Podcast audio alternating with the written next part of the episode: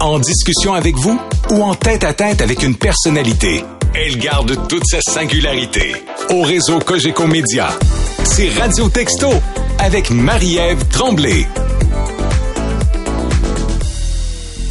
Comme tous les lundis, je vous présente un secret. Aujourd'hui, c'est Isabelle Viau qui a accepté de se confier à nous. Elle est chef d'entreprise et elle a caché deux cancers qui l'ont frappée de peur d'être victime de discrimination. Et ça, c'est vrai. Alors, avant de lui parler, je vous pose la question. Avez-vous déjà caché votre maladie au travail ou à vos proches? Racontez-moi vos histoires parce qu'après son témoignage, je vais prendre vos appels et je vais vous lire les numéros de téléphone pour me joindre à Montréal 514 790-9850. Ailleurs au Québec, le 1866-790-9850. Par texto, le 98985. Bonjour Isabelle Viau. Bonjour, comment allez-vous? Ben très bien, merci. Merci d'avoir accepté notre invitation à partager euh, ce secret que vous avez eu pendant quelques années.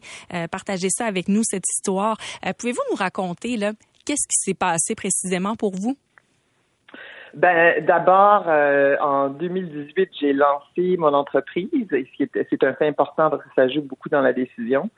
En 2019, euh, on m'a diagnostiqué un premier cancer, cancer du côlon. Mm-hmm. Et euh, la, la, minute où j'ai appris la nouvelle, mon premier instinct a été de ne le dire à personne parce que j'étais certaine que euh, ça allait impacter mes clients, j'allais perdre mes clients, j'avais pas de ça a affecté mes ventes, ça a affecté un tas de trucs autour de moi.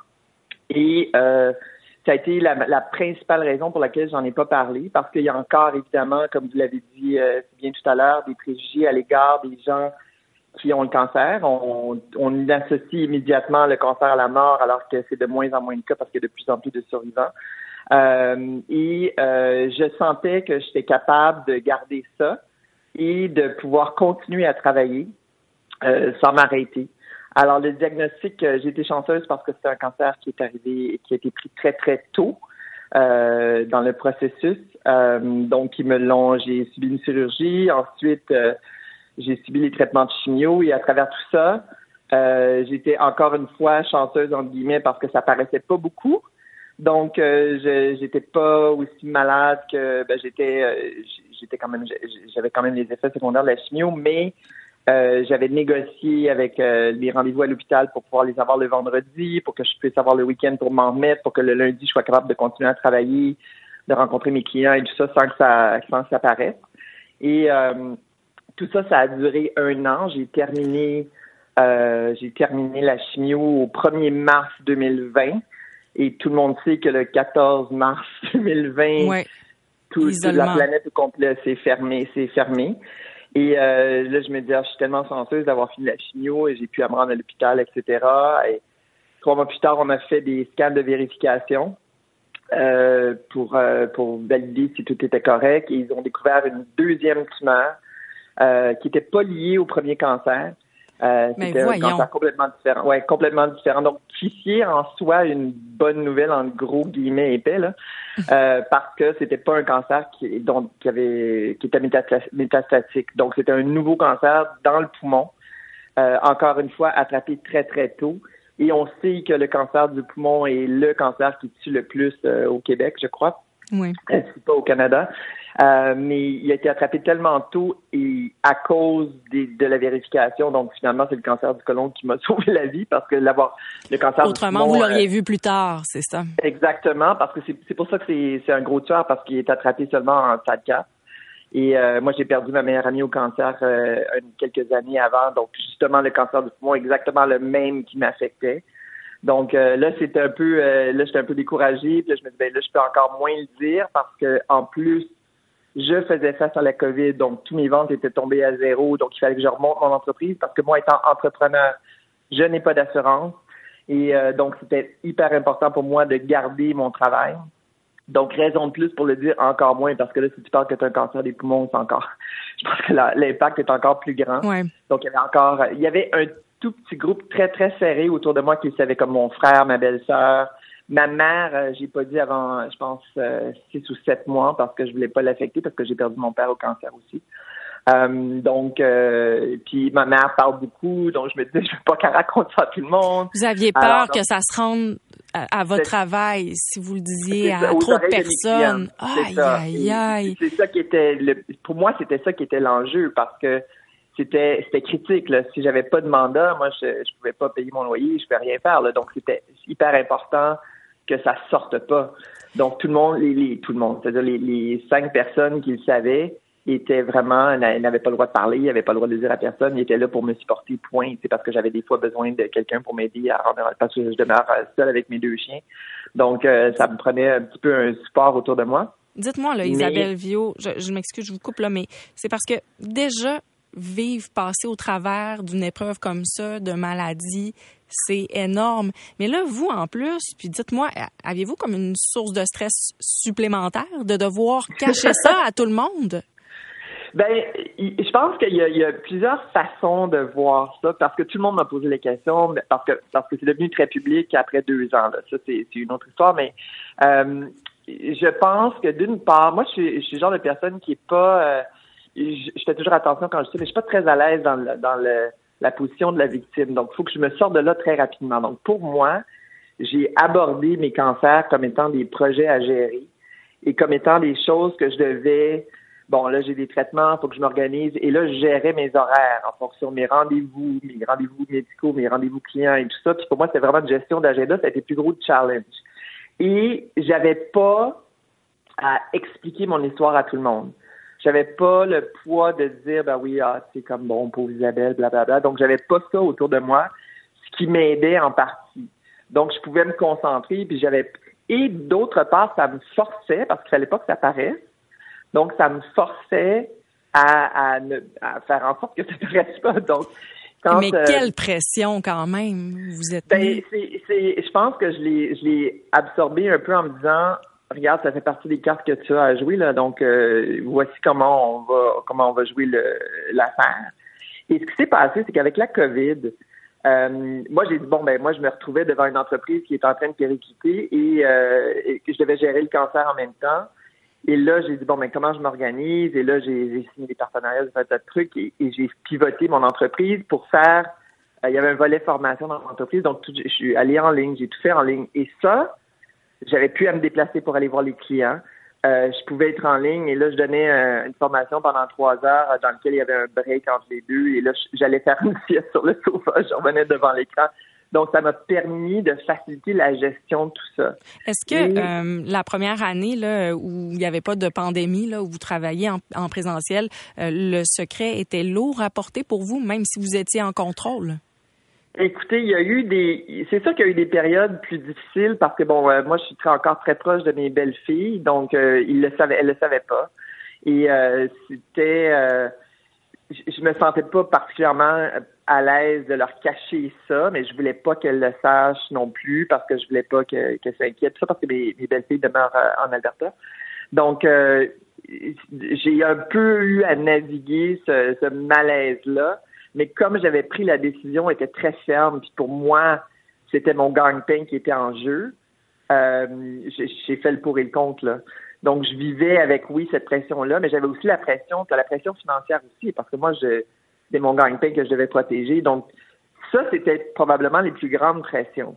Et c'était justifié de ne pas le dire parce que dans ma tête, c'était clair que si ça sortait, ça allait m'impacter beaucoup trop fort sur plusieurs niveaux. Comment elles ont réagi, les personnes autour de vous, quand elles ont su au travers de quoi vous aviez passé pendant plusieurs mois? Je pense à vos belles-filles, exemple, de qui vous êtes proche.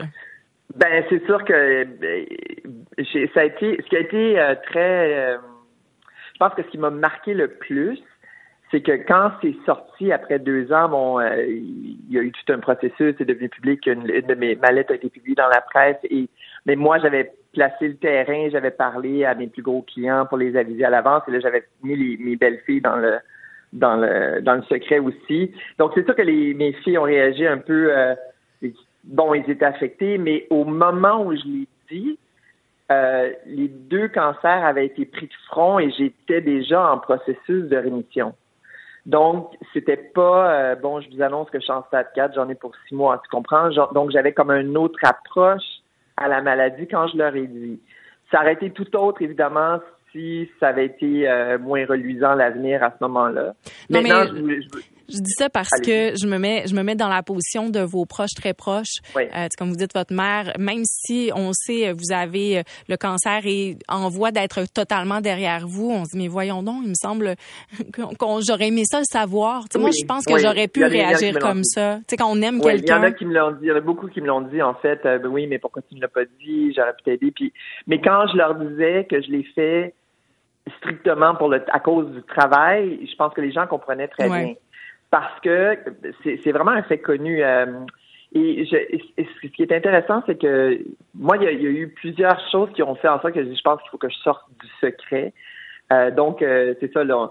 Donc, le cancer du poumon est arrivé. Là, j'ai eu un autre ronde de, j'ai eu trois autres rondes de chimio. J'ai une autre chirurgie qui est un peu plus complexe cette fois-ci. Après ça, je suis retournée en chimio parce que le cancer était toujours actif. J'ai fait euh, genre encore une fois un autre euh, cycle de 8 chimio, après ça 33 rondes de radiothérapie. Euh, j'étais super fatiguée. Même mon, ma naturopathe me disait ben là, t'es peut-être mieux de prendre congé parce que tu vas être vraiment fatigué. Je dis ouais, mais ça fait déjà deux ans que je gère la fatigue, je suis capable. Il n'y a pas de problème, je vais le faire. Mm. Mais c'était l'été, l'été, c'est plus c'est plus relax dans le travail que je fais et tout. Donc, mais quand j'ai commencé à, il y a une chose qui m'allumait, c'est que dans le cadre d'un des projets sur lesquels je travaillais, euh, J'étais en train de traduire justement une formation. Euh, bon, je n'entrais pas dans les grands détails euh, de, de, de, ce que c'était, mais il démontrait des scénarios où il y avait discrimination possible. Et il y avait une femme qui avouait dans le scénario, elle disait, moi j'ai le cancer, je ne vais pas le dire à mon patron parce que je ne veux pas perdre ma job. Et là, ça m'a ça m'a complètement frappé. Je me dis, écoute, t'es tellement pas cohérente avec toi-même parce que mon métier, c'est d'aider les gens à gérer justement ces situations-là. Alors que moi-même, je suis là. Là, je me dis, ben là, il faut que tu sois plus cohérent, il va falloir que tu, va falloir que tu parles, tu sais. Et c'est là que j'ai commencé à planifier l'ouverture du secret. Mais c'est sûr que c'était ces dilemmes-là, en fait, qui survenaient. J'étais comme en contradiction avec mon métier, ma, ma mission, en fait, ma mission d'entreprise. J'étais aussi devant des gens qui disaient, tu sais, si tu me l'avais dit, c'est sûr qu'on t'aurait on t'aurait aidé. J'en ai aucun doute. Tu sais, je, je leur ai dit, j'ai pas de doute que vous auriez été là et tout, sauf que faut comprendre, il comprenait l'enjeu pour lequel je le faisais, pour lequel je l'ai pas dit. Donc, je pense que c'était vraiment euh, écoute, il fallait balancer tout ça. Là. On poursuit la discussion à propos de la maladie et du travail. On vient d'entendre le témoignage de Isabelle Viau, qui est toujours avec moi euh, au téléphone. Elle raconte avoir caché pendant près de deux ans qu'elle avait un cancer au travail. Elle ne voulait pas perdre de clients. C'était une situation d'insécurité financière qui l'a poussée euh, à, cacher le cancer. Puis d'ailleurs, Madame Viau, j'ai reçu un courriel pendant la pause. Euh, C'est Madeleine. Elle dit bonjour, j'ai vécu un peu la même chose. À mon compte pendant plusieurs années. J'ai fait un burn-out pendant dix mois sans arrêter de travailler ni en parler à ma clientèle. Certains clients ont remarqué que j'avais moins de patience. Alors, même chose, je ne voulais pas perdre de clients parce que je n'avais aucune assurance. Et elle vous félicite, Isabelle Vio, euh, pour cette sortie-là aujourd'hui. Ouais. C'est bien gentil. C'est bien gentil. Oui, vous, là, euh, Madame Vio, c'est une question que j'avais euh, pour vous. Là. avec le recul, est-ce que vous feriez les choses différemment? Est-ce que vous le diriez? Euh, la réponse courte, c'est non. j'aurais fait exactement la même chose parce que ce qui s'est produit, c'est que à travers tout ça, à travers justement la, en réalisant que j'étais, je, je, je, sentais que je pouvais pas en parler à cause de ça, ben j'ai, j'ai ce que j'ai fait euh, de, de mon côté pour le travail, justement, parce que aborder le cancer au travail, c'est une question compliquée, autant pour les entrepreneurs que les gens qui ont des, qui ont des postes ou qui sont dirigeants, etc.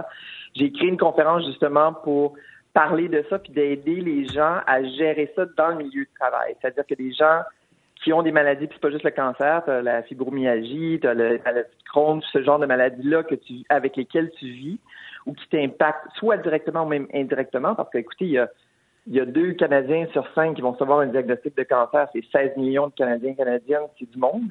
Et euh, donc, tout le monde est affecté ou tout le monde a quelqu'un qui est affecté. Donc, c'est certain que ça rentre sur le marché du travail. Alors, comment tu fais comme dirigeant pour gérer les gens qui ont des maladies comme ça dans le milieu du travail qui ne veulent pas arrêter de travailler ou qui prennent un break qui reviennent travailler? Donc, pour, pour euh, soulever le, le sentiment d'inquiétude qui est lié à ça, parce que je pense qu'il y a une réalité qui s'installe où de plus en plus de gens vivent avec ça et doivent continuer à travailler et ou veulent, parce que moi, dans mon cas, le travail, ça a été salvateur. Pour moi, c'était ce qui me gardait, ce qui me tenait, puis j'adore ce que je fais, donc je me lançais là-dedans. Donc, comment on fait pour gérer ça? Autant pour la personne qui est impactée. Moi, je veux retourner travailler, mais peut-être trois jours semaine. Comment on peut organiser avec son employeur? Comment on peut en parler aussi? Ou comment les collègues réagissent par rapport à ça ou dans le cas dans, dans le cadre du travail. Donc, on travaille beaucoup dans ce sens-là. Donc, si j'avais pas vécu ce que j'ai vécu, je serais pas rendu à faire ce que je fais aujourd'hui qui, qui, à mon sens, fait vraiment beaucoup de sens dans la réalité d'aujourd'hui où chacun vit avec des enjeux comme ça et qui font face à un certain nombre de discriminations qui doivent gérer euh, au travail. Moi, je travaille beaucoup euh, sur l'aspect travail et justement entrepreneur aussi. Mais euh, on, on, est vraiment aux prises avec ça. Là. C'est, c'est pas rien. Puis avec les médicaments aujourd'hui, euh, moi, moi, je travaillais dans les salles de traitement. J'amenais mon ordinateur, mon téléphone, tout ça. Je vous imagine, là, ça fait quelques minutes qu'on discute. Là, je vois que vous êtes euh, très travaillante. Euh, vous avez dit quelque chose qui a attiré mon attention. Là, vous le faites un peu pour éviter la, la discrimination. C'est que vous, vous, avez décidé de faire cette sortie-là dans la presse, euh, votre témoignage, un peu pour justement dire on devrait en parler davantage de la réalité du travail et de la maladie. Oui, moi je pense que je pense que c'est pas nécessairement quelque chose que d'abord t'as pas à avoir honte de ça, hein, et ça s'insère vraiment quelqu'un parce que c'est ce que j'appelle une incapacité physique invisible, donc tu le vois pas nécessairement comme n'importe quelle maladie que tu dois gérer, euh, et ça fait partie de l'éventail de la diversité auquel on, on, doit avec lequel on doit composer aujourd'hui. Mais je pense que et, c'est très personnel, hein, puis ça je, je le dis à tout le monde parce que chacun réagit de façon très différente par rapport à ça. Moi, j'ai rencontré des gens après que c'est sorti comme ça dans, dans, le journal et puis ça a été à la radio, etc. J'ai eu des, une, une chef d'entreprise, entre autres, qui m'a appelé une, une, CFO d'une grande, une grande entreprise qui a dit, ben moi, je l'ai dit à tout le monde. Puis elle a dit, ben là, j'ai pris un an parce que j'avais un an qui était payé par euh, mon employeur et tout, mais elle a dit, je m'en, je m'emmerde un peu, euh, je sais pas trop comment ça va être quand je vais retourner, tout ça. Fait que, tu sais, chacun le digère à sa façon. Puis moi, pour moi, c'était la bonne façon de le faire euh, dans mon cas, mais c'est peut-être pas la bonne façon si quelqu'un a besoin d'avoir un gros. Moi, je suis une femme qui, est très indépendante, qui est de mm. gérer, mais c'est pas tout le monde qui est comme ça, qui ont besoin d'avoir un soutien. Puis tu sais, j'ai pas de conjoint, j'ai pas d'enfant, donc si tu as un conjoint, il faut faut que le conjoint soit au courant aussi. Euh, tu as des enfants aussi, il faut que tu abordes ça complètement différent. Donc tu sais, moi j'avais l'écosystème pour être capable de faire ça c'est pas tout le monde qui a cette euh, qui a ce, qui a ce système-là autour d'eux. Puis j'avais pas, comme j'ai, euh, tu sais, je vis euh, assez de, de, façon assez indépendante, je suis capable de le gérer comme ça, mais c'est pas tout le monde qui est capable de faire ça.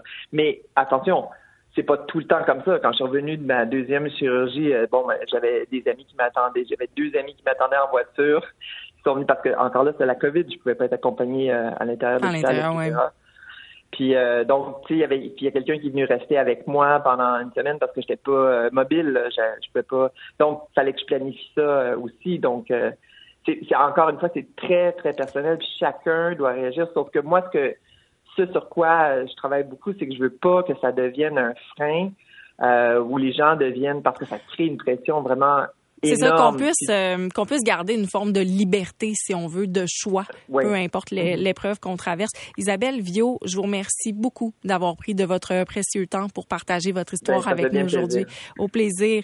Euh, on a quelques appels, on va en prendre quelques-uns avant d'aller à la pause. Il s'agit de Carl, le premier qui nous appelle. Bonjour Carl. Oui, bonjour. Euh, toutes mes pas sympathies, mais en tout cas Madame Vio est très inspirante. Oui. Ouais. Euh, moi, j'ai eu une tumeur au cerveau en 99 pendant que j'étais en formation au travail.